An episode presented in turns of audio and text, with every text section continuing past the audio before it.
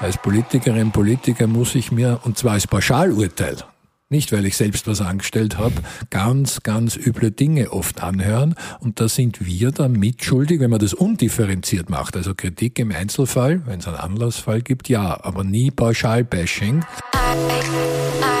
Frühstück mit Bier.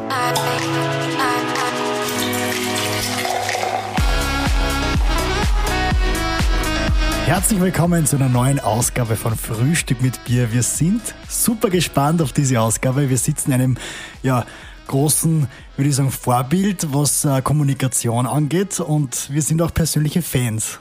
Absolut. Und ihr kennt ihn mit Sicherheit alle. Jeder, der äh, ein bisschen also Politik interessiert ist, aber auch die Medien konsumiert, kennt ihn ja als Professor für Demokratiestudien und Politikforschung an der Donau-Universität Krems und Professor für politische Kommunikation an der Karl-Franzens-Universität Graz, hat aber auch in Klagenfurt, Wien, überall schon an den Unis unterrichtet. Und er ist natürlich der Politikwissenschaftler der Herzen, kann man sagen. Hallo Peter Filzmeier. Ja, hallo, danke für die Einladung. Nach der freundlichen Vorstellung muss ich jetzt sagen, was wollt ihr trinken? Wobei das auch der Grund ist, dass ich hier sitze. Ich muss zugeben, der gesundheitspolitisch völlig verantwortungslose Titel Frühstück mit Bier hat mich einfach neugierig gemacht. Dann würde ich sagen, wir haben ein Heineken in der Hand, wir stoßen einmal an. Cheers. Cheers. Da es hier kein Bild gibt, muss man jetzt ergänzen, es ist ein sehr kleines Bier, also ja. sozusagen ein Pfiff am Frühstück, der gerade noch verantwortlich ist. Und es ist Montagvormittag. Äh, trinken Sie normalerweise unter der Woche mal ein Bierchen oder am Abend dann also ein Drehschlussbier oder so? Also so religiös bin ich nicht, dass ich nur am Sonntag Bier trinke, aber das Schlüsselwort war abends. Vormittags trinke ich normalerweise keines. Okay. okay. Wie ist es so, wenn man sich so wie mit Politik beschäftigt wie Sie und Sie wissen, äh, was die Fauxpas sind und äh, was die Fehlerquellen sind? Hat man da irgendwann einmal gewusst, dass man selber mal Politiker wird vielleicht? Nein, und zwar aus einem ganz einfachen Grund, den ich sehr ehrlich, voller Respekt gegenüber Politikerinnen und Politikern sage. Ich weiß, was ich kann in der Analyse, ich weiß aber auch, was ich nicht kann, was noch viel wichtiger ist. Und der politische Job, egal ob auf Gemeindeebene, Landesebene oder Bundesebene, verlangt ein extrem komplexes und schwieriges Qualifikationsprofil. Ich soll mich natürlich auskennen im jeweiligen Fachgebiet, inklusive Verfassung und Co., weil sonst handle ich rechtswidrig. Mhm. Ich brauche Management- und Organisationskompetenz. Denn in der Spitzenpolitik ist man verantwortlich für Millionen, oft sogar Milliarden am Budget und hat ein Personal, wenn man den Bildungsminister heranzieht, dazu gehören dann alle Lehrerinnen und Lehrer als Angestellte von über 100.000 Menschen, aber zumindest Tausende. Und selbst in der kleinen Gemeinde sind mhm. Entscheidungen über ein paar Zehntausend Euro dann wichtig, ob die Gemeinde pleite geht oder nicht. Und weil es öffentliche Ämter sind, muss man auch noch Kommunikationskompetenz haben. Und nur weil ich vielleicht ein bisschen was vom letzten Teil verstehe, wäre ich noch lange kein guter Politiker. Außerdem bin ich zu ungeduldig für die Politik. Das ist das Bohren verdammt dicker Bretter. War äh, gerade in der Politik, da kommen ja auch viele Leute, wie Sie ja sagen, am Land, äh, die viele dieser Qualifikationen nicht gleich mitbekommen. Müsste ja eigentlich jeder Politiker Politikwissenschaften studiert haben, um diesen Anforderungen gerecht zu werden, oder sehe ich das falsch? Das Politikwissenschaftsstudie hat schon eher den Sinn, Politik zu analysieren, als dass alle Politikerinnen und Politiker werden. Aber Natürlich stimmt das. Sie haben recht. Es ist ein Problem, dass für jeden Beruf eine Aus- und Fortbildung selbstverständlich ist und auch anerkannt ist. Man erwartet das. Stellen wir sich vor, man hat Kinder und die werden in der Schule unterrichtet, in Mathematik von jemandem, der nie Mathematik studiert hat. Mhm. Oder in Englisch von jemandem, der nie Anglistik studiert hat. Da würden die Eltern sich empören. Bei Politikerinnen und Politikern hat man immer noch das falsche Klischee des Talentberufs. Das kann man oder das kann man eben nicht. Es ist wichtig, dass es jeder ab einem gewissen Mindestalter werden kann, weil das sind ja Volksvertreterinnen und Volksvertreter. Aber wenn man dann auf Gemeindeebene wirklich ja manchmal überraschend nach einer Wahl auf einem hinteren Listenplatz hineinstolpert, dann soll es eine systematische Aus- und Fortbildung geben, weil natürlich hat nicht jeder, der mal kandidiert, die Gemeindeordnung des jeweiligen Bundeslandes im Detail schon durchgeforstet. Mhm. Und die gibt es aber noch nicht. Die gibt es teilweise. Einerseits bei den Parteiakademien, die machen gute Arbeit, aber es ist ja ein parteiübergreifendes Anliegen. Da geht es mhm. ja nicht darum, dass jemand von der jeweiligen Partei geschult wird, sondern da geht es um das öffentliche Amt und das fängt nun mal im Gemeinderat an als solches. Und auch Quereinsteiger haben ein bisschen ein Imageproblem. Stellen Sie sich vor, da wird jemand als Quereinsteiger Ministerin oder Minister und sagt mhm. im Fernsehen, ich brauche jetzt Fortbildungskurse. Mhm. Das mhm. wäre an sich sehr vernünftig. Ja, sicher. Wahrscheinlich und würde man aber ausgelacht werden und das ist dann ungerecht. Ja, wir hatten auch schon ein Frühstück mit Bier mit dem, mit dem Erwin Bröll, der hat gesagt, äh, Politik ist ein Handwerk. Ein klassisches Handwerk, das man erlernen kann wie ein Tischlerberuf. Dem würden Sie dann quasi auch zustimmen. Ja, das ist etwas, was man lernen kann und auch muss. Natürlich hilft Talent, aber das ist ein bisschen wie im Sport. Talent ist nice to have. Mhm. Also nett, wenn man es hat. Aber ein Marathonläufer, der sich ausschließlich auf sein Talent verlässt, der wird es nicht ins Ziel schaffen. Und bleiben wir bei diesem Marathon-Vergleich, weil ich ja Laufsportler mhm. mal war und mein Herz nach wie vor fürs Laufen schlägt. Mhm. Wenn man den Weltrekordler im Marathonlauf, Elliot Kipchoge, zwingen würde, 201. also zweimal die 201, beziehungsweise bei nicht anerkanntes äh, Weltrekord, weil wir Tempo machen, ja. im ich glaube, das war Ineos, wenn wir schon mit dem Name-Dropping mhm. durcheinander kommen. Wiener Prater sogar unter zwei Stunden. Aber wenn man den zwingen würde, der unglaublich das von der Zeit her läuft, äh, nur zweimal die Woche zu trainieren, mhm. dann hätte ein sehr, sehr engagierter Hobbyläufer eine Chance gegen ihn. Weil trotz allem Talents, wo er uns allen unglaublich überlegen ist, der Rest ist verdammt harte Arbeit Tag für Tag. Und das Gleiche sollte für Politikerinnen und Politiker gelten. Jetzt, ja, Talent, aber viel hart arbeiten. Jetzt interessiert mich da gleich eine Frage, wenn man so hart arbeitet für etwas, für ein Ziel, das wir ja auch machen in der Privatwirtschaft, wir arbeiten sehr hart für ein Ziel und die Gefahr dann sehr groß ist, dass man sehr schnell wieder von der Bühne verschwindet, wie man es jetzt gesehen hat. Ein Sebastian Kurz zum Beispiel hat sehr hart gearbeitet, über Jahre lang, den hat man immer wieder verfolgt und dann ist er eigentlich extrem schnell wieder weg. Ist da nicht auch die Gefahr, dass man in die Politik, in die Spitzenpolitik nach oben auch Leute lockt, ähm, die nimmer so alle diese äh, Fähigkeiten besitzen. Also ich würde nicht sagen schlechte Leute, aber Leute, die quasi äh, ja, es ist schwer, sagen wir es im Volksmund, dass man nur die schlechten Leute auflockt, weil man die Guten ja vergrault, weil sie einfach zu schnell wieder von der Bühne verschwinden können für diese harte Arbeit. Wissen Sie, was ich meine? Es gibt in jedem Beruf Menschen, die besser was anderes gemacht hätten. Aber das Problem einer Demokratie ohne Personal, also man findet nicht genug Politikerinnen und Politiker und wenn dann nicht immer die richtigen, das gibt's in der Tat, da sind wir aber alle ein bisschen mitschuldig. Denn mhm. warum machen Menschen einen Beruf? Und Politik ist ein Beruf. Das eine ist natürlich zugegeben für Geld, da wird schon schwierig für Politikerinnen und Politiker, denn egal wie viel es ist, es heißt immer, es ist viel zu viel. Selbst wenn mhm. die Politikergehälter morgen halbiert würden, heißt es übermorgen wieder, es ist viel zu viel. Und wenn man es aber vergleicht mit Spitzenmanagementfunktionen in der Wirtschaft, dann ist es gar nicht so viel und ich will auch die besten und nicht die billigsten Politiker. Und ein anderer Grund, warum wir unseren Beruf machen, ist natürlich schon auch soziale Anerkennung. Wir alle hören lieber zumindest ab und zu, das ist interessant, was du machst, das ist spannend, es ist vielleicht sogar toll, was du machst. Als Politikerin, Politiker muss ich mir, und zwar als Pauschalurteil, nicht weil ich selbst was angestellt habe, ganz, ganz üble Dinge oft anhören. Und da sind wir dann mitschuldig, wenn man das undifferenziert macht. Also Kritik im Einzelfall, wenn es einen Anlassfall gibt, ja, aber nie Pauschalbashing, weil sonst kommen wirklich zweifelhafte Glücksritter, Leute, die man im negativen Sinne als Parteisoldaten bezeichnet. Mhm. Parteimitgliedschaften ist bei weitem nichts Schlimmes, aber manche klettern nur dort die Karriereleiter hoch und so weiter und so fort. Da müssen wir schon so fair sein. Wir rennen ja auch nicht rum und sagen wegen einzelner Missbrauchsfälle, alle Priester sind Kinderschänder. Mhm. Genauso können wir nicht wegen einzelner Skandalfälle sagen, alle Politiker sind korrupt. Man hat aber trotzdem so ein bisschen das Gefühl, gerade wenn man sich Analysen anschaut, ähm, dass es schwer ist, viel richtig zu machen. Es, äh, Sie beschäftigen sich natürlich auch damit, mit den Dingen, die falsch laufen. Gibt es überhaupt in letzter Zeit jemanden, der alles richtig macht oder kann das gar nicht der Fall sein? Der Letzte, der im Fernsehen gesagt hat, wir haben alles richtig gemacht, war der Tiroler Gesundheitslandesrat. Der ist nicht mehr im Amt nach dem Ausbruch der Corona-Pandemie und auf Ischgl und aufs Kitzloch bezogen. Also das war schon ziemlich frivol hier zu meinen, man hätte alles richtig gemacht. Es ist natürlich der Job auch von Analytikern und Kommentatoren, quer durch alle Parteien, auf Bundesebene, in Ländern und Gemeinden gleichermaßen, den Finger auf wunde Punkte zu legen.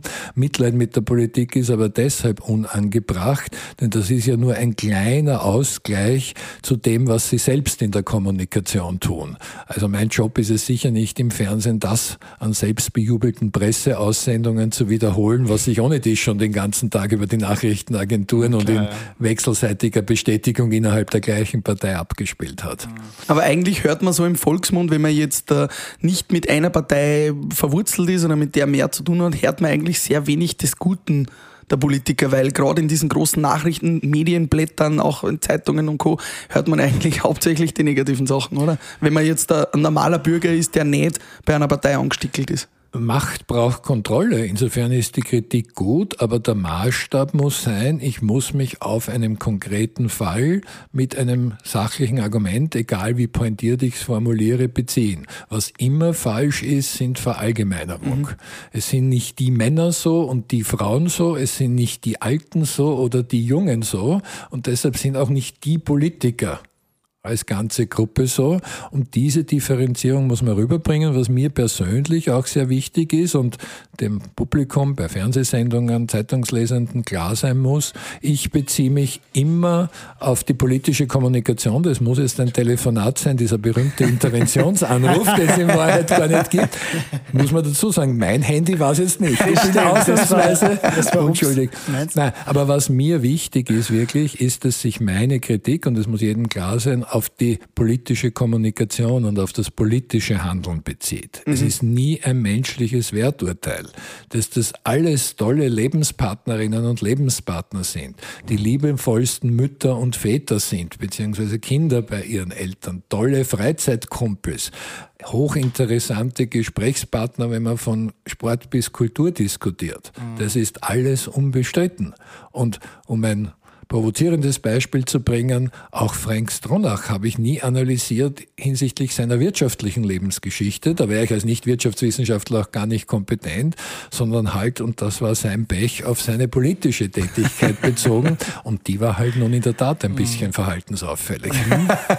Und äh, glauben Sie, dass die Politiker und Politikerinnen dann selber am Abend äh, sich die ZIP ansehen? Ähm, glauben Sie, kommunizieren die auch, äh, konsumieren die auch die Medien so oder macht es dann irgendwann einmal wahnsinnig, wenn man ständig hört, was man falsch macht? Alles anschauen geht sich zeitlich nicht aus, aber wenn ich in einem öffentlichen Amt bin und in den Massenmedien die Politikberichterstattung nicht verfolge als Politikerin, Politiker, dann habe ich irgendwas verpasst, was den Sinn meines Berufs ausmacht. Klar, ab einer gewissen Amtshöhe gibt es ja nicht umsonst so viele Pressemenschen um einen Politiker, weil man es zeitlich gar nicht mehr schafft. In der Pandemiezeit und danach sind solche Beispiele immer ein bisschen unpassend, aber die sind ja sehr oft auch auf Abendveranstaltungen Leistungen, das wird mhm. auch von ihnen erwartet, wird oft zu wenig respektiert, dass einem klar sein muss, das ist manchmal ein 20-Stunden-Job, aber nicht pro Woche, sondern pro Tag, um mhm. in der Politik zu sein. Und auch, das sage ich als jemand, der selbst äh, in den Medien ist, aber unter so öffentlicher Dauerbeobachtung stehen, wie ein Politiker, eine Politikerin steht, das können wir uns zu wenig vorstellen, mhm. weil auch wenn ich in den Medien bin, ich kann mich jederzeit umdrehen, im übertragenen und im wörtlichen Sinn gemeint, und sagen, jetzt mag ich nicht mehr. Mhm. Eine Politikerin, Politiker mitten im Wahlkampf kann das nicht so leicht. Das geht oft sogar bis übrigens an die Grenzen der Gesundheit der eigenen. Glaube, ja. ja, hat man eh also. vor kurzem auch gesehen beim ehemaligen Gesundheitsminister, dass er gesundheitlich angeschlagen war.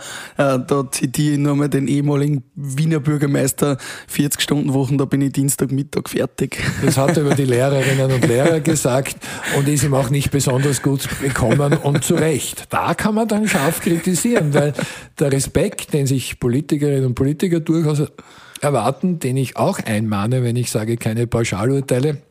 Den sollten Sie dann selber gegenüber anderen Berufsgruppen auch haben. Und was immer man über Lehrerinnen und Lehrer denkt, auch bitte den Einzelnen kritisieren, aber nicht pauschale Vorurteile, noch dazu nicht als Bürgermeister über Massenmedien kommunizieren. Wir haben es jetzt angesprochen, die Massenmedien, die Sie konsumieren, die Politiker, aber auch Sie, wie bereiten, also Sie sind ja bekannt dafür, dass Sie sehr gut immer vorbereitet sind. Wo konsumieren Sie Ihre Medien? Welche Medien? Wie viel? Und wo kriegen Sie die Informationen her, um dann Ihre Analysen zu machen? Weil Sie werden ja nicht alles aus dem ORF nehmen wenn sie nachher beim ORF sitzen? Mein Arbeitstag, auch als Wissenschaftler, ähnelt in der Früh dem eines Journalisten, einer Journalistin und beginnt nämlich mit einem Medienmonitoring, das ich natürlich online, da hat sich meine Welt sehr vereinfacht, seit es das Internet und auch mhm. soziale Medien gibt, der Berichte. Vieles wird quergelesen, vieles wiederholt sich ja dann in den österreichischen Tageszeitungen. Man muss dann nicht jede lesen, denn wenn etwas auf eine Meldung der Austria Presseagentur zurückgeht, mhm. dann ist es ja überall gleich oder zumindest sehr, sehr ähnlich. Aber dann lesen Sie auch die Meldung der APA gleich, oder? Das, ich bin nicht in der APA dranhängend, das ist nämlich auch ziemlich teuer, aber wichtige APA-Meldungen sind ja auf den großen Nachrichtenportalen, beispielsweise des ORFs, nur wenige Minuten später. Mhm. Und so beginnt in der Tat mein Tag. Was aber auch wichtig ist oder noch wichtiger für den Wissenschaftler, laufend Fachliteratur, Fachzeitschriften zu lesen, die man in Form von Newslettern dankenswerterweise teilweise auch aufbereitet bekommt. Auch da gibt's die Unsitte, so wie beim Querlesen der Online-Zeitung, dass man das Abstract, also die Kurzzusammenfassung einmal liest und dann entscheidet oder vielleicht noch nach einem Blick auf die Grafiken entscheidet, lohnt es sich im Detail mhm. zu vertiefen. Und was die Vorbereitung betrifft, das ist mir auch wichtig, die Kunst ist es zu 90 Prozent oder manchmal sogar mehr auf Dinge vorbereitet zu sein vor einem Wahlabend, die dann zum Glück sowieso keiner so genau wissen will. Mhm. Aber es wäre unprofessionell nur zu hoffen, es wird schon keiner fragen. Mhm. Bringen ein historisches Beispiel. Nach früherem Wahlrecht, jetzt praktisch nicht mehr, war es aufgrund der Arithmetik bei der Mandatsberechnung möglich, dass eine Partei knapp mehr Stimmen bekommt, aber ein Mandat weniger hat als eine andere Partei. Da kann ich ja nicht als Wissenschaftler, es wäre geradezu demokratiepolitisch gefährlich im Fernsehen nur meinen, das ist halt so. Mhm. Aber ohne Computer und Grafik ist das Verfahren der der Mandatsberechnung gar nicht so einfach zu erklären. Ja. Und man muss auch auf solche Dinge, die auch schon damals nur sehr selten passiert sind, vorbereitet sein.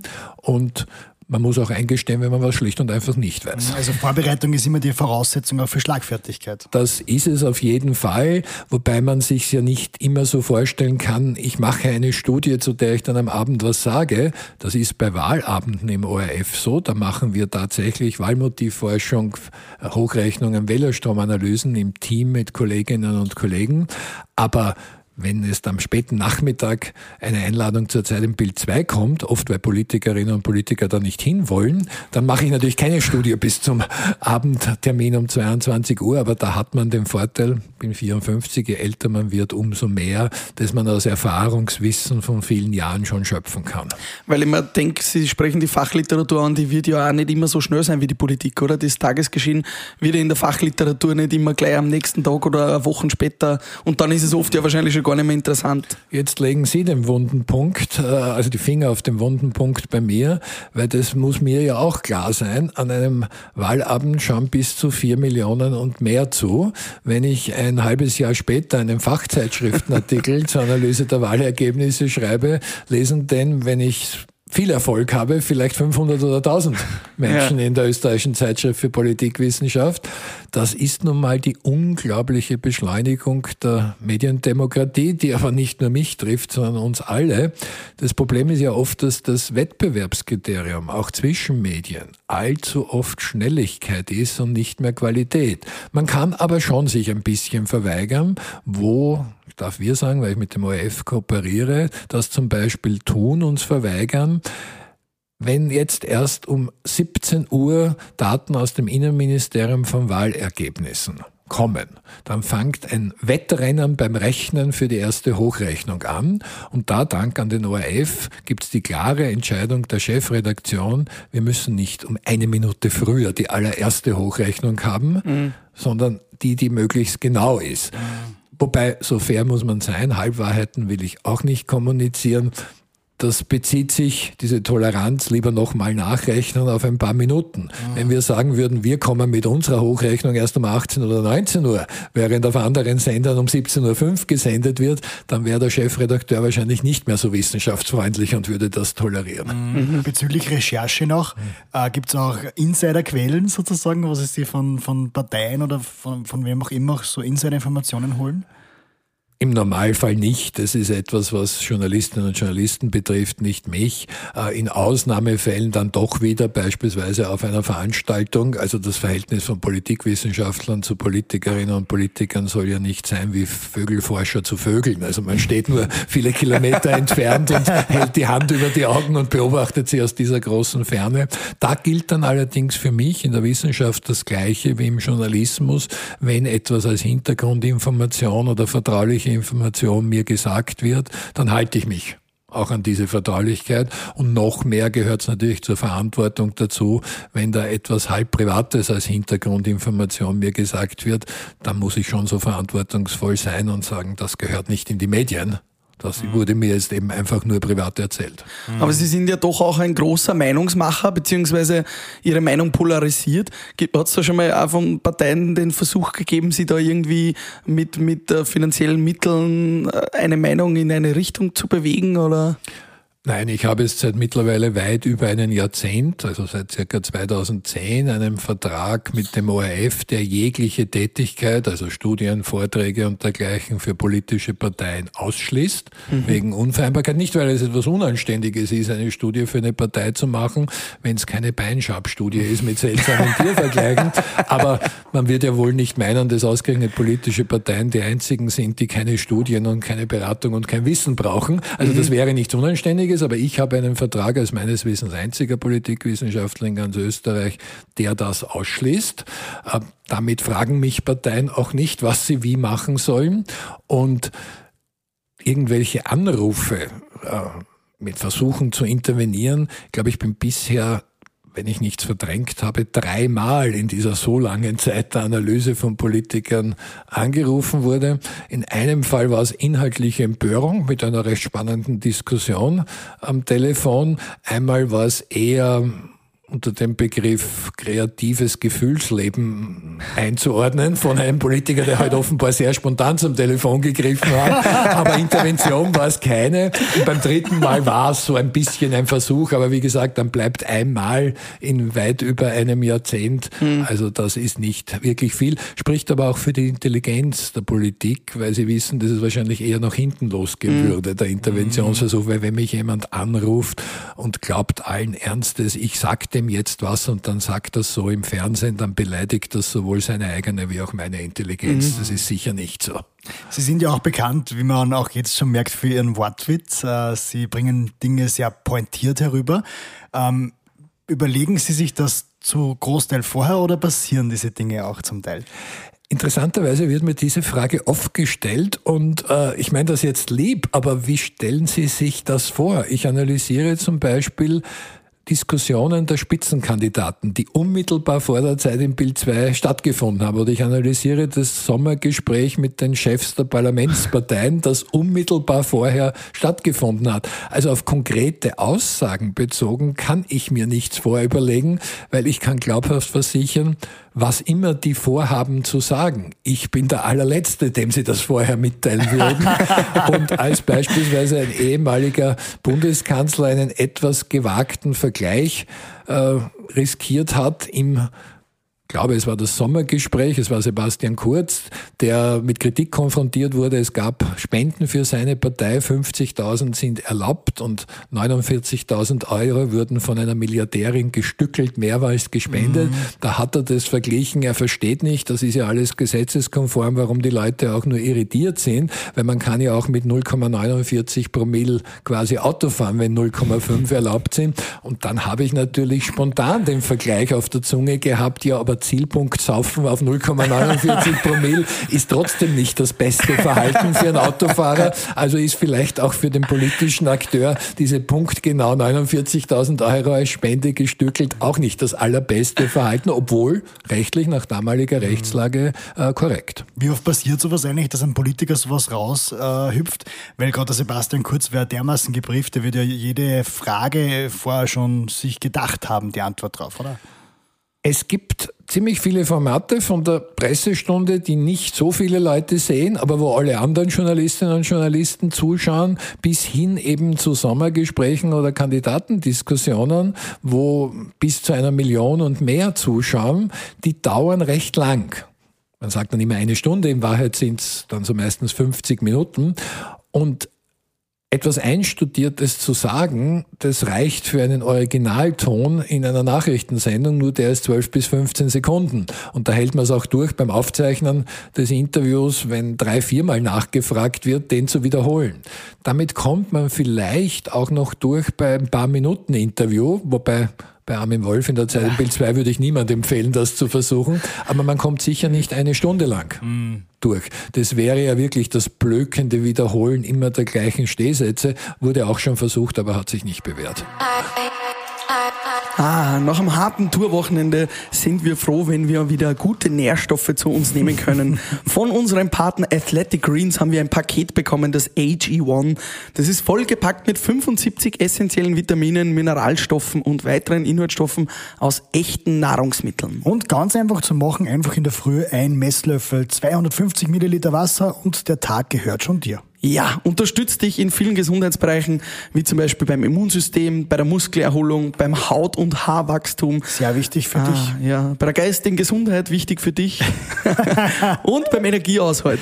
Energie. Und wir haben für euch unter dem Link, der in den Show Notes verlinkt ist, einen kostenlosen Jahresvorrat an Vitamin D3 und fünf Travel Packs zu deinem AG1-Abo dazu. Mhm. Unter dem Link athleticgreens.com slash mit Bier. Viel Spaß mit unserem Podcast.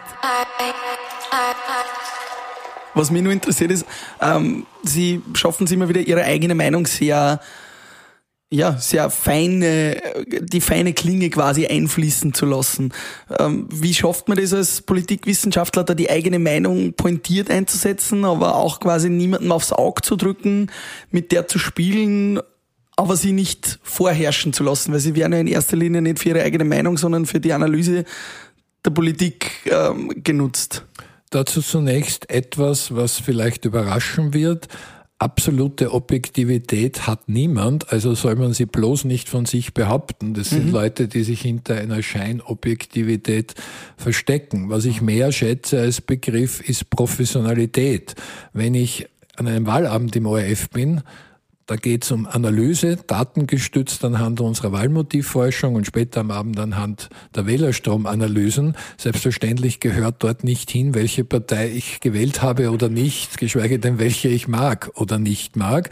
Wenn allerdings es eine Diskussionssendung ist, wie im Zentrum, natürlich bringt man dort auch eigene Meinung ein, wie soll man sich denn eine Diskussionssendung vorstellen, wo jemand seine eigene Meinung nicht sagt? Wenn das absolut niemand tut, ist das ein Abschaltprogramm oder würde als Traummännlein-Sendung wunderbar funktionieren? Oder auch ein Kommentar, eine Kolumne in einer Zeitung ist ein Meinungselement nach den Kriterien des Journalismus. Da ist ein Kästchen sogar rundherum und manchmal steht sowas wie Debatte drüber, damit es ja jeder kapiert.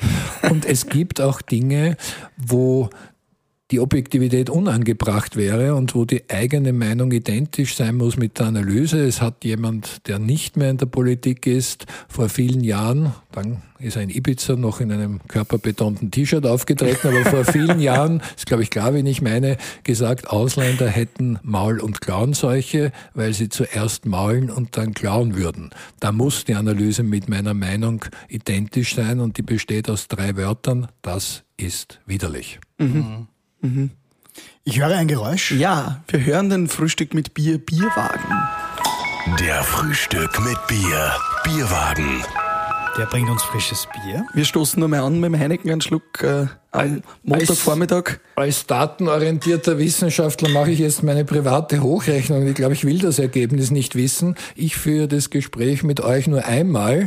Also ich werde nicht zum Alkoholiker, aber wie viele Interviews macht ihr so? Weil wenn ihr jeden Tag zwei, drei macht, dann würde ich einen guten Arzt für die Leber empfehlen. Gott sei Dank veröffentlichen wir nur einmal die Woche. Also das passt. Das ist gerade noch innerhalb der Grenze. Aus. Genau. Es hält sich im Rahmen.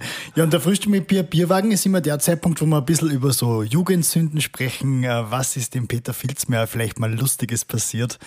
Vielleicht auch im, im der Analyse in irgendeiner TV-Show hat es irgendwo einen Moment gegeben, der für Sie immer extrem peinlich war und für alle anderen lustig? Also es kommt jetzt eine Geschichte, aber zunächst kann ich mich ja nicht als Kommunikationsexperte bezeichnen und dann so blöd sein, für Tausende, Zehntausende Zuhörerinnen und Zuhörer irgendwelche Jugendsündengeschichten zu verbreiten, die dann ganz Österreich weiß. Schade. Aber was ohnehin leider live mitzuverfolgen war, ich saß im Fernsehen und begann im Kopf ohne Grafik eine Prozentrechnung. Die hatte am Ende einen klitzekleinen mathematischen Nachteil. Sie endete bei in Summe 120 Prozent. also einem absoluten mathematischen Phänomen, das noch nie vorgekommen ist. Und das Schlimme dabei war, ich habe während des Sprechens gemerkt, nicht, dass es genau 120 Prozent werden, aber irgendwie SCH Punkt Punkt, das geht sich nicht aus. Und obwohl ich mich für sprachlich nicht völlig untalentiert halte, ich bin aus dieser selbstgezimmerten Kiste nicht mehr herausgekommen. Und jetzt kommt aber der Teil, der auch nachdenklich stimmt über die Medienwelt. Erstens, mein Gegenüber damals, Armin Wolf, ärgert sich heute noch, dass es ihm nicht sofort aufgefallen ist. Aber bevor jetzt Zuseherinnen und Zuseher über uns beide spotten, es ist auch niemand aus dem Publikum fast aufgefallen. Und was mein eigentlicher Fehler war, neben der furchtbaren Fehlrechnung, war zu viele Zahlen in einer Antwort. Mhm. Wenn da keine Grafik dabei ist, werden mehr als eine Zahl oder höchstens zwei Zeitzahlen in einem längeren gesprochenen Wort nicht mehr wahrgenommen. Die sind nicht vermittelbar. Mhm. Manchmal nützen Politikerinnen und Politiker das übrigens dann absichtlich äh, aus, aber, haben, aber das war eigentlich der Fehler. Haben Sie den Fehler dann zugegeben direkt, oder? Nein, Nein. nicht. Ja. Ich habe es selbst gemerkt und ja. habe damals, also WhatsApp lassen wir erst mal außen vor, das äh, hat sich in der Politik nicht gewährt, aber es war damals auch noch mehr SMS üblich, es ist schon lange her. Ich habe beim Rausgehen aus dem Studio, als ich mein Handy wieder eingeschaltet habe, wirklich erwartet, na, das wird jetzt in der Tat vibrieren, das Handy dauernd, weil so viele SMS kommen, eben nicht. Mhm. Äh, Mailbox war das nächste, aber da ist ein bisschen mit Zeitverzögerung eingestellt, bis die Mails reinkommen aufs Handy. Nein, auch nichts. Und als dann Armin Wolf mir dann auch noch gesagt hat, ihm ist es auch nicht aufgefallen, worüber er sich furchtbar geärgert hat, äh, war mir schon irgendwie klar, ich kann die Geschichte unbesorgt offensiv erzählen. Erstens muss man zu seinen Fehlern sowieso stehen, aber auch eben, weil sie nachdenklich stimmt über die Kommunikationsabläufe in der Mediendemokratie. Meine eine kleine Rechnung war ja nichts, was die Welt und die Demokratie verändert. Mhm. Aber wenn Zahlen grundsätzlich obwohl sie falsch sind, so rüberkommen, dass es keiner merkt, naja, dann versteht man vielleicht auch Fake News und Co. als Phänomen besser. Mhm. Was mich jetzt interessiert, wir sind in der freien Wirtschaft tätig, im Eventbereich und bei uns in der freien Wirtschaft ist es völlig normal, dass auf ein, auf ein Geschäft oft ein Gegengeschäft läuft. Wieso ist es in der Politik so schwierig? Ist es nicht auch in der Politik völlig normal oder sollte es nicht auch normal sein oder sollte es nicht normal sein, dass quasi oft in der Politik auf ein Geschäft auch ein Gegengeschäft folgen kann? Ich teile die Ausgangsthese nicht, die Sie da bringen, denn es gibt in der Politik und in der Wirtschaft festgelegte Regeln, was erlaubt ist und was nicht. Mhm. Das nennt sich Verordnungen, Gesetze, allenfalls sogar die Bundesverfassung. Und sorry to say, aber in der Wirtschaft das Steuerrecht auch nur als unverbindliche Empfehlung zu sehen und sich als Gegengeschäft irgendwas, Anführungszeichen, schwarz auszahlen zu lassen, führt zunächst mal zu einer Geldstrafe, beim Wiederholungsfall wahrscheinlich ins Gefängnis. Und genau Ähnliche Regeln gibt es in der Politik, zum Beispiel was, wofür, wie viel Geld im Wahlkampf von wem ausgegeben werden kann. Das Problem ist eher, dass die Sanktion oft zu gering ist. Mhm. Aber da gibt es klare Regeln und die sind auch einzuhalten. Wo ich am ehesten noch zustimme, ähm, dass natürlich Politik immer ein Spiegelbild der Gesellschaft ist. Und wenn wir, um bei meinem Vergleich zu bleiben, eine Brauchenserrechnung-Gesellschaft sind, ne? äh, wohl mit dem Hintergrund, dass man was nicht versteuern will, oder wir werden keinen Richter brauchen, wohl mit dem Hintergrund, man kann sich schon außergesetzlich ein bisschen verständigen. Naja, wenn dann die Politik das Spiegelbild der Gesellschaft ist, dann dürfen wir uns nicht wundern, dass es dort solche Gegengeschäfte auch gibt. Aber um konkretes Beispiel zu bringen, wir haben im Verhältnis zur Wählerzahl gerechnet eine der höchsten Parteifinanzierungen aus Steuergeld weltweit. Und das kann man aus meiner Sicht auch durchaus gut argumentieren, wenn man sagt, wir wollen nicht, dass einzelne sehr reiche Männer, Männer die Politik, Frauen sind es dann seltener, querfinanzieren. Da ist es vielleicht nicht populär zu sagen, Parteien bekommen viel Steuergeld im Rahmen der Parteienförderung, aber aus meiner Sicht gut argumentierbar. Nur was natürlich nicht geht, ist irgendwie beides. Dass es neben mhm. der öffentlichen Politikfinanzierung mhm. zumindest politisch fragwürdige, womöglich auch rechtlich fragwürdige Formen der Parteien- und Politikfinanzierung gibt, zum Beispiel über Vorfeldorganisationen, über Vereine, wo Spenden dann intransparent dorthin fließen. Zum Beispiel, dass man nachher feststellt, es wurde die Wahlkampfkostenobergrenze um die sieben Millionen Euro um sechs Millionen Euro überzogen und nachher hat die besagte Partei, es war die ÖVP, erklärt, das ist ihnen irgendwie nicht aufgefallen. Also da teile ich ja den Vergleich, das kann es in der Wirtschaft nicht geben. Also mhm. ich leite auch ein privates Forschungsinstitut und wenn ich da am Ende des Jahres dastehe, verdammt, mir ist nicht aufgefallen, dass wir sechs Millionen Euro zu viel ausgegeben haben, dann gehöre ich ins Gefängnis, allerdings äh, wegen Dummheit schon. da habe ich noch, ja? Wie ist das im Vergleich jetzt? Weil das Image ist natürlich nicht das Beste oft von unserer heimischen Politik. Aber wenn man sich jetzt weltweit umschaut, wie würden Sie sagen, stehen unsere Politiker da im Vergleich? Es ist eine weltweite Vertrauenskrise der Politik. Und was noch schlimmer ist, diese Vertrauenskrise betrifft nicht Politiker und Parteien, schlimm genug, aber sie betrifft die Politik generell und schwappt teilweise über in eine Demokratiekrise. Mhm. Das heißt, es wird die Zahl jener mehr, die sagen, bei allen Schwächen, die sie hat, Demokratie ist die beste Staats- und Regierungsform. Wer das nicht glaubt, dem würde ich ein gutes Geschichtsbuch äh, empfehlen mhm. oder internationale Vergleichsbeispiele, wo Diktatur ist, dann stellt man sehr schnell fest, wie gut Demokratie ist. Und das ist ein Dilemma. Man kann natürlich Unterschiede zwischen den Ländern trotzdem feststellen. Zum Beispiel ist durch unser historisch entstandene Listenwahlrecht. Also man kreuzt bei einer Nationalratswahl eine Parteiliste an. Und egal, wenn Sie jetzt, Sie müssen sich nicht outen, bei der letzten Nationalratswahl 2019 gewählt haben, egal für welche Partei Sie gestimmt haben, wissen Sie in Ihrem Bundesland den Listen zweiten, Listen dritten Ihrer Partei namentlich?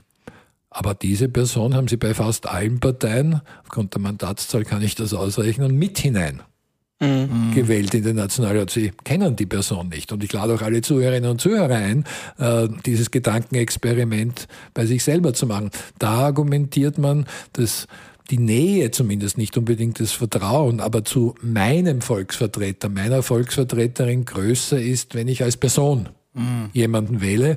Nur die Gründe für uns sind, wie erwähnt, von mir historisch und zumindest damals waren sie auch richtig.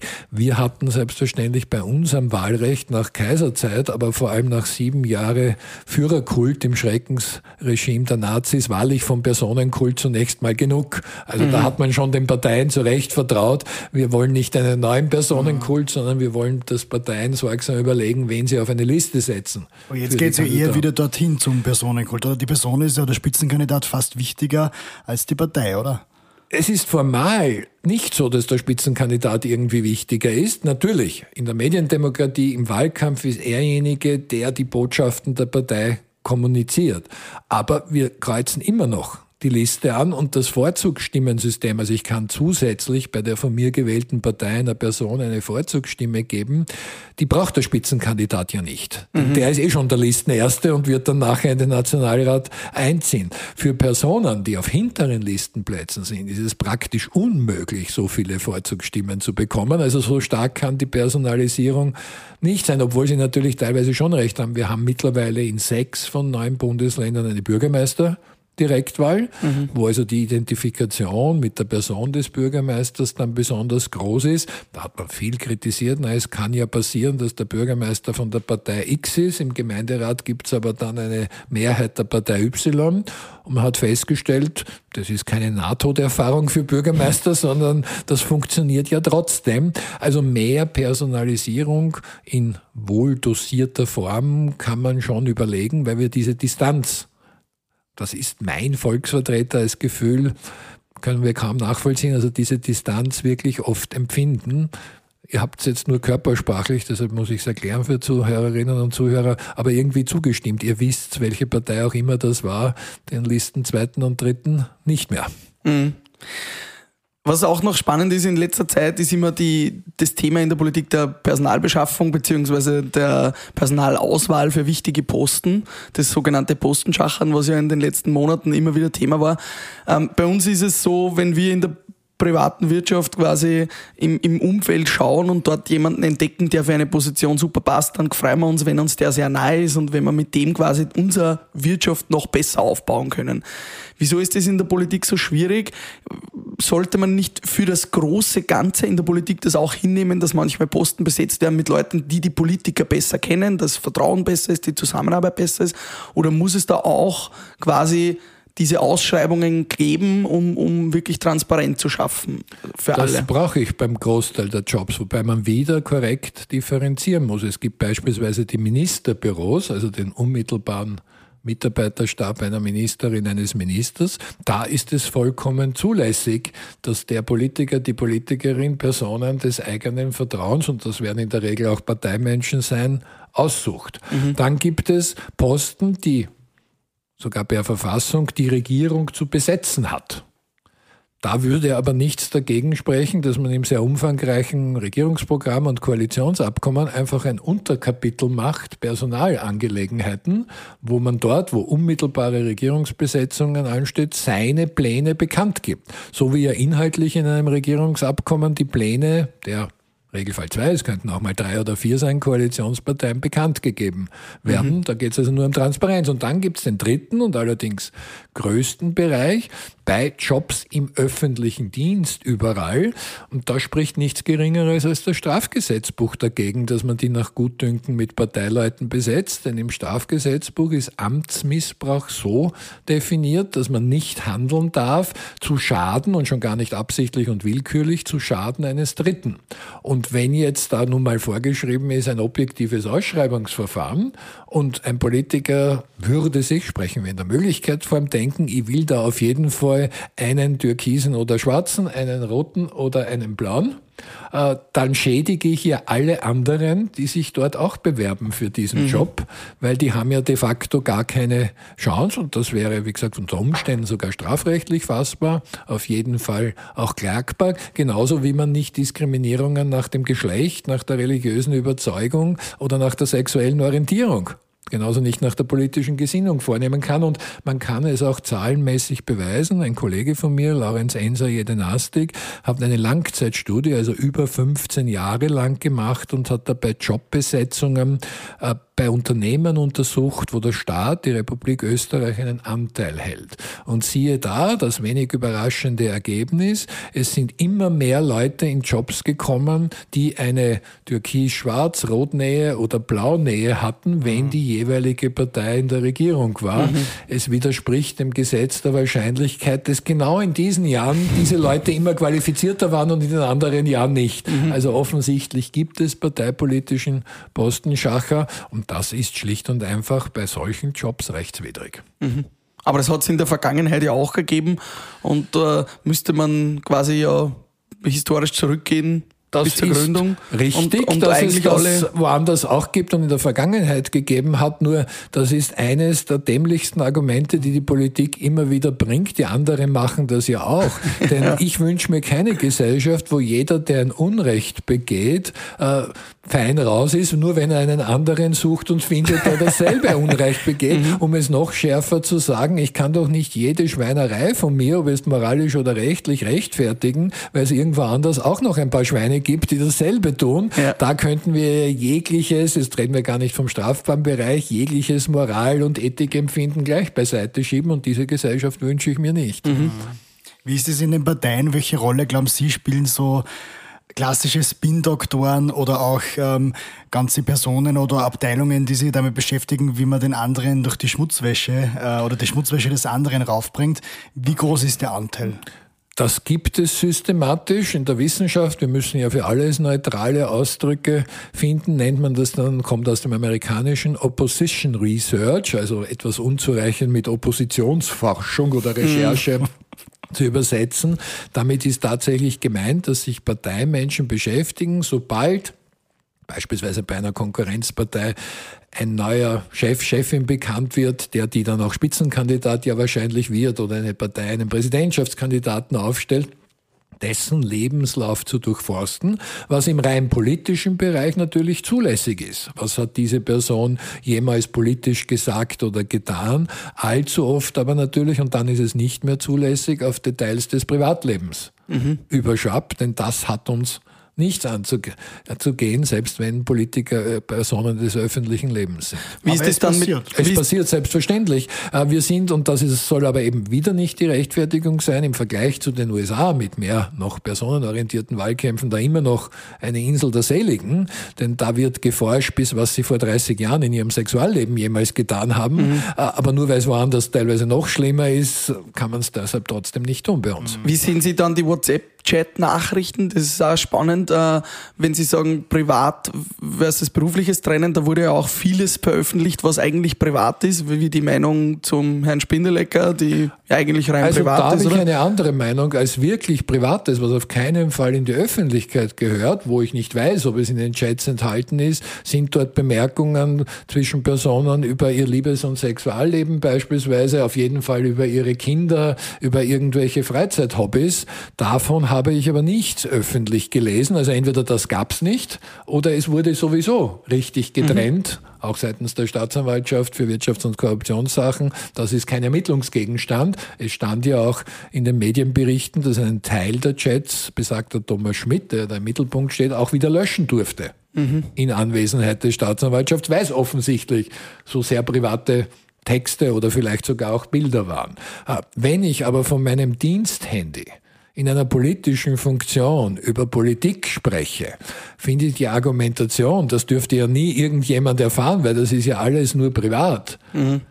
für nicht richtig. Und es wird da auch das Problem verschleiert. Mein Problem ist nicht, wenn ein Politiker über einen anderen Politiker in einem Chat mal einen Ausdruck, der mit A beginnt, für den verlängerten Rücken oder das Wertegesäß oder das Hinterteil verwendet, das mag nicht sehr toll sein und sehr nett, aber es werfe der den ersten Stein. Nur das ist die Verschleierung des Problems. Das Problem ist ja nicht der Kraftausdruck. Das Problem sind dort mutmaßliche Absprachen, die einen Postenschacher bedeuten können, die ein Umschreiben von Ausschreibungen. Thomas Schmidt hat offensichtlich für seinen eigenen Job, mhm. das ist der wichtigste Wirtschaftsjob, den die Republik beeinflussen kann, nämlich Vorsitzenden der staatlichen Beteiligungsgesellschaft, das internationale Erfahrung aus dem Ausschreibungstext wieder rausgekriegt, weil er sich dann schlechter hätte bewerben können, weil er die nicht hatte. Da ging es um Schachereien bei öffentlicher Auftragsvergabe und so weiter und so fort. Und das ist ganz sicher nicht privat, wenn ich mhm. an einem Diensthandy solche Gespräche äh, führe. Äh, das ist privat, wenn ich mich mit meiner Frau daheim allein zu zweit unterhalte und dann darf das niemand abhören. Ja, dann wäre es illegal, aber da nicht. Mhm. Von welchem Politiker der letzten Jahre hatten Sie oder waren Sie besonders beeindruckt, dass der seinen Job sehr gut gemacht hat? Der letzte Nebensatz hat jetzt mich noch umschwenken lassen in der äh, Antwort, denn äh, ich kann ja von Leuten beeindruckt sein, obwohl ich ihre Politik strikt ablehne. Also mhm. ich habe auch Donald Trump fasziniert verfolgt, obwohl ja. ich ihn für demokratiepolitisch höchst gefährlich habe. Welchen Politiker ich besonders gut finde, sorry, da passe ich Na. in meiner Rolle, mir das anzufangen. Mhm. Wenn ich da gut finde, dann kann, flüchte ich mich in die politische Korrektheit historisch, dann kommt immer eine Antwort wie Mahatma Gandhi mhm. oder ähnliches, mhm. die also völlig außer Streit Breitscheid, weil es ist natürlich nicht mein Job, meine persönliche mhm. Meinung, weil er hat was besser gemacht und schon gar nicht innerhalb der österreichischen so Innenpolitik. Beeindruckend im Sinne von Talent, wie Sie vorher gesagt haben? Vom Talent her, aber da bin ich generationsbedingt und geografisch geprägt. Äh, habe ich in den 90er Jahren Bill Clinton dessen Aufstieg in den USA mitverfolgt. Mhm. Und man muss die Geschichte dahinter kennen. Da kommt ein obskurer Gouverneur aus Arkansas, der Präsident werden will. Das ist schon mal objektiv schlecht, weil Arkansas ist ein sehr kleiner Bundesstaat. Und wenn man davon ausgeht, man gewinnt die Elektorenstimmen, die sogenannten Wahlmänner, sind zum Glück auch Frauen inzwischen, im Heimatstaat, dann ist es ganz schlecht, aus dem kleinen Arkansas zu sein, sondern wie sein damaliger Konkurrent George Bush, der Ältere, aus Texas. Weil das ist ein großer Staat, da bringt man viele Elektorenstimmen mit. Und der war national praktisch unbekannt mit zwei Ausnahmen. Das erste war ein damals schon interessantes Liebesleben am Rande des Skandals und das zweite war die Verstrickung in einen Immobilienskandal. Und dann kommt dieser Außenseiter gegen einen amtierenden Präsidenten in den Wahlkampf und gewinnt nicht nur, sondern schießt ihm mit einem, die Amerikaner nennen es Political Landslide, wir würden sagen Erdrutschsieg aus dem Amt. Und sehr vieles, was in der Kommunikation, und das ist nun mal mein Fachgebiet, politische mhm. Kommunikation damals gemacht und erfunden wurde, hat sich weltweit bis heute in Wahlkämpfen durchgesetzt. Einer meiner Lieblingsfilme ist The War Room. Das ist eine Dokumentation über den ersten Wahlkampf Bill Clintons 1992. Und das war eigentlich ein Glückstreffer, dieser Film, denn die wollten Bill Clinton also mit Kamerateam und natürlich auch mit Mikrofon im ganzen Wahlkampf begleiten. Dann ist dieser Mann unter anderem ja mit seinem auffälligen Liebesleben irgendwann draufgekommen. Er hat zwar zugesagt, aber das ist eine blöde Idee, wenn er sich erst monatelang äh, mit der Kamera wirklich überall hin begleiten lässt. Äh, man konnte denen aber nicht das wieder ganz absagen und deshalb hat man den Kompromiss geschlossen, sie dürfen sein Wahlkampfteam begleiten. Mm. Und daraus wurde dann eine der großartigsten, äh, zumindest für Insider und Freaks und Nerds wie mich, äh, Wahlkampfdokumentationen überhaupt. Was waren das für neue Techniken, die er ähm, etabliert hat? Beispielsweise die Zielgruppenorientierung, also wirklich unterschiedliche Botschaften an jeweils kleine Teile der Öffentlichkeit zu senden, äh, was in der viel komplexeren US-Medien- und Fernsehlandschaft natürlich leichter ist als im ja nicht nur geografisch, sondern medial auch kleinräumigen Österreich. Aber wir merken das heute noch eben, das ist so ein Beispiel in Social-Media-Wahlkämpfen und natürlich auch diese Gruppen im Wahlkampfinteresse eindeutig zu identifizieren. Ist das eine Schlüssel-Wechselwählergruppe für uns oder sind das zum Beispiel Sympathisanten, die aber mit hoher Wahrscheinlichkeit sich an der Wahl nicht beteiligen, wo also also Zeit, Personal und Geld verschwendet wäre, mit denen zu kommunizieren, wenn wir sie nicht mehr für mobilisierbar halten. Und es hat natürlich noch weniger Sinn, mit Anhängern der Gegenseite Wahlkampfkommunikation zu betreiben. Der Meinungsforscher übrigens von Bill Clinton war damals Stanley Greenberg und er hatte einen jungen Mitarbeiter, der dann in Österreich berühmt berüchtigt wurde, der hieß nämlich Tal Silberstein. Mm, okay. okay. Und jetzt war, jetzt waren wir beim beeindruckendsten. Jetzt äh, frage ich noch das Skurrilste oder das Überraschendste, was Sie erlebt haben die letzten Frank Stronach, glaube ich, haben wir vorher schon gehört, oder? es passiert immer das Überraschendste bei der Macht der Bilder. Also Frank Stronach war jetzt der aufgelegte Elfmeter mit dem Tormann gerade am Klo, aber im Wahlkampf 2013 in Österreich hatten wir erstmals bei uns gleich zwei Spitzenkandidaten, die mit nacktem Oberkörper sich fotografieren ließen. Einer war Heinz-Christian Strache, der hatte damals noch nicht dieses körperbetonende T-Shirt scheinbar, deshalb nackter Oberkörper.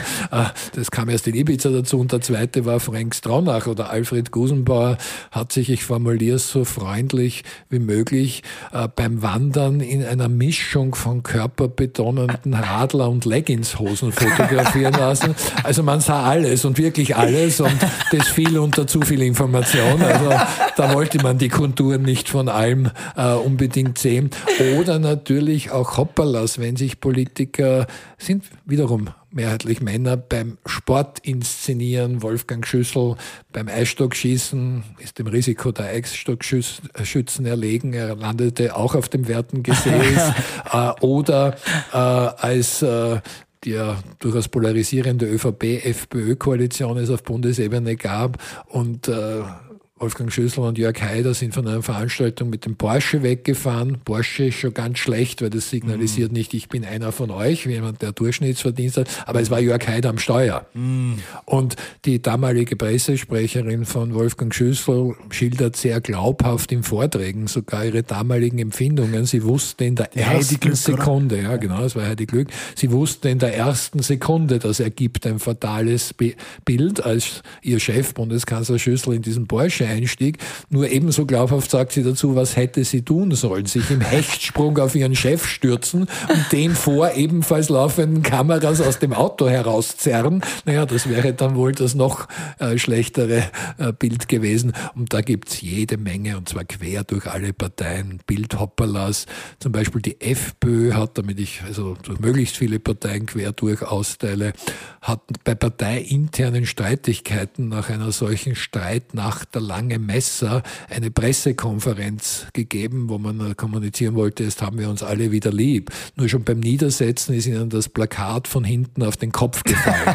Und Peter Westenthaler, damals noch FPÖ, hat wahrscheinlich nie wahrere Worte gesagt in seinem politischen Leben, als jetzt können wir gleich aufhören, weil jetzt haben alle ihr Bild und es ist sinnlos, jetzt noch irgendwas zu sagen. Und damit hat er recht, weil diese Bildsymbolik äh, ist immer fatal. Was fällt mir noch ein? Eine Ex-Verkehrsministerin, Monika Forstinger, die nach sehr holprigen Kommunikationsbeginn ihrer Karriere äh, dann ein neues Projekt oder eigentlich eine Kommunikationsstrategie vorstellen wollte, die stand unter dem Motto und Slogan Sanieren statt Schulden ohne Konzept. Nur in der Pressekonferenz dazu hat sie sich so hingesetzt, dass nur zwei Worte über ihr zu lesen waren im Bild und das waren die Worte ohne Konzept. Was würden Sie eigentlich einem Politiker raten oder einer Politikerin? Sollte sie oder er so authentisch sein wie möglich, so ehrlich sein wie möglich oder, oder ist das Briefing sehr, sehr wichtig? Äh, was, was würden Sie da raten? Also der Politikwissenschaftler, der seit weit über einem Jahrzehnt Verträge hat mit Medien, die Beratungen ausschließen, ist sehr froh darüber, weil das erhöht die Lebensqualität auch, dass man das nicht gar nicht machen darf und damit auch nicht tut. Das mit der Authentizität ist aber schon ein wichtiger Punkt, das merke ich ja auch bei den Analysen. Beratung ist wichtig und selbstverständlich ist auch Kommunikationsberatung und sind Kommunikationsstrategien wichtig. Also einfach nur drauf losquatschen, wie mir gerade ist, nach Bauchgefühl, das wäre unprofessionell. Aber, und da gibt es manchmal eine Überprofessionalisierung, freundlich formuliert, die Authentizität ist auch richtig. Ich kann ja nicht mit einem Kommunikationsspin aus einem jugendlichen Quereinsteiger einen älteren Staatsmann machen oder umgekehrt. Mhm. Was ist dann die Steigerungsstufe? Da habe ich eine Frau als Spitzenkandidatin und mache die im Kommunikationsspin zum Mann oder umgekehrt. Das wird nicht äh, gelingen und es passiert tatsächlich öfter öfters das antrainierte Froskeln jedem auffallen. Mhm. Und auch einem Publikum, das nicht wie ich dafür bezahlt wird, sich das besonders genau anzuschauen, die analysieren das vielleicht nicht, aber die haben doch ein verdammt gutes Gefühl und Gespür, das passt hinten und vorne nicht. Mhm. Und äh, authentisch ist es zum Beispiel, wenn ich mit einer Gesprächssituation auch spielen kann und nicht nur den eingelernten Stehsatz sage, vollkommen egal, was die Frage ist. Also wenn ich jetzt Förderung von Arbeitsplätzen, Jobs, Jobs, Jobs als Botschaft habe, dann kann ich ja nicht in ein Fernsehinterview gehen, guten Abend, schön, dass Sie da sind, Jobs, Jobs, Jobs als erste Antwort geben. Was mich noch interessiert ist ähm, die Zukunft der Medien. Wir haben vorhin schon angesprochen, dass die Medien sehr schnell werden, das Internet auch Ihren Job sehr erleichtert. Wo sehen Sie da die Zukunft der Mediengesellschaft, der Medienlandschaft in den nächsten 10, 15, 20 Jahren vielleicht? Auch puncto Fake News und Co. Was glauben Sie, wo wird es da noch hingehen? Also die unglaubliche Beschleunigung der Medienkommunikation ist nicht rückgängig geht's, zu machen. Geht es noch schneller oder? Es wird weiter Beschleunigung, Tempo das Wettbewerbskriterium sein. Bei Online-Medien wollen die Ersten sein mit einer Nachricht, obwohl das oft ein Streit ist, den die breite Öffentlichkeit nicht mitbekommt. Der eine war um 15.42 Uhr online und der andere um 15.47 Uhr. Mhm. Als arbeitender Mensch, der bis 18 Uhr vielleicht am Fließband steht oder an der Verkaufsdecke, ist mir das beim Nachlesen am Abend reichlich egal. Aber das ist nicht umkehrbar. An sich positiv die Vielfalt, und zwar sowohl technisch wie auch inhaltlich, aber eben damit auch eine steigende Zahl von Fake News, was ich nicht weiß für die Zukunft und nur hoffen kann, das wäre die Lösung. Die Lösung ist nämlich eine stark parallel auch erhöhte Mediennutzungskompetenz. Wir alle, Sie, ich, alle Zuhörerinnen und Zuhörer müssen in der Lage sein, quasi unsere eigenen Chefredakteure zu sein, um mit mhm. dieser kommunikativen Überfrachtung, dieser Fülle von Informationen umgehen zu können. Also auch zu unterscheiden, zunächst mal Relevantes von Unrelevanten. Welches Haustier ein Politiker hat, ist zum Beispiel nicht die Topmeldung des Tages. Mhm. Und ob er seine Kinder liebt, auch nicht. Das ist schön so und davon gehe ich aus. Aber welches Tier, welchem Tier er ähnelt? Das auch nicht. Noch dazu für ein Honorar mutmaßlich eine solche Studie vom Finanzministerium bezahlt, das höher war, als wir jemals für eine Einzelstudie bekommen haben in mittlerweile der Jahrzehnten der Studientätigkeit. Also man kann mir Neid vorwerfen, aber da kann man nur den Kopf äh, schütteln darüber. Nein, also wir müssen die Chefredakteure sein für uns selber, zu sagen, was ist relevant, was ist irrelevant, auch was ist eine seriöse Quelle, was ist keine seriöse Quelle. Also eine offizielle statistische Behörde ist zum Beispiel eine seriöse Quelle. Irgendjemand, der sich eine Homepage bastelt äh, und dort irgendwelche Zahlen draufschreibt, ist noch lange keine seriöse Quelle. Oder um das Beispiel Pandemie, man soll es ja nicht bei jedem zum Thema machen, aber auch hineinzubringen, sogenannte medizinische Experten und wirkliche. Da gibt es zum Beispiel aus Sicht des Wissenschaftlers, der Wissenschaftlerin ein klares Kriterium. Hat jemand aktuell entsprechende wissenschaftliche Publikationen? Mhm. Und nicht ist ein pensionierter Arzt äh, mhm. und hat in den letzten zehn Jahren zwar ein Buch geschrieben, nur in einem Buch, Meinungsfreiheit ist gut, kann ich alles reinschreiben, das kann ich auch schreiben, äh, zu den medizinischen Aspekten der Corona-Pandemie es wird nur, weil ich kein Mediziner bin, da drinnen ziemlich viel Blödsinn stehen. Es ist nur so, dass halt äh, nicht der Großteil der Menschen und vor allem auch der jungen Menschen studiert. Wir als studierte Wirtschaftswissenschaftler haben natürlich die Recherche mitbekommen und wissen, wie wichtig das ist.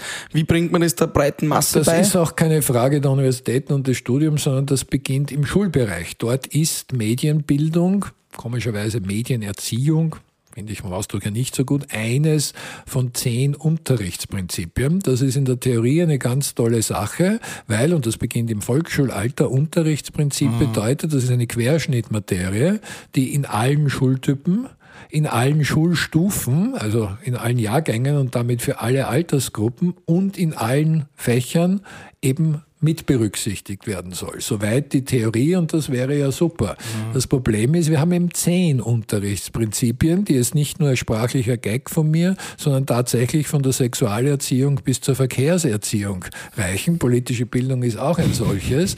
Und jenen jetzt zum Beispiel Mathematiklehrer, der zusätzlich dem ihm bei Verordnung als Lehrplan vorgeschriebenen Unterrichtsstoff in Mathematik alle zehn Unterrichtsprinzipien auch noch berücksichtigen mhm. soll, den bitte ich mir zu zeigen. Ich würde ihn allerdings warnen, denn ich würde ihn gerne ausstopfen und ausstellen, mhm. denn das müsste eine ziemliche Einmaligkeit sein. Das schafft mhm. niemand.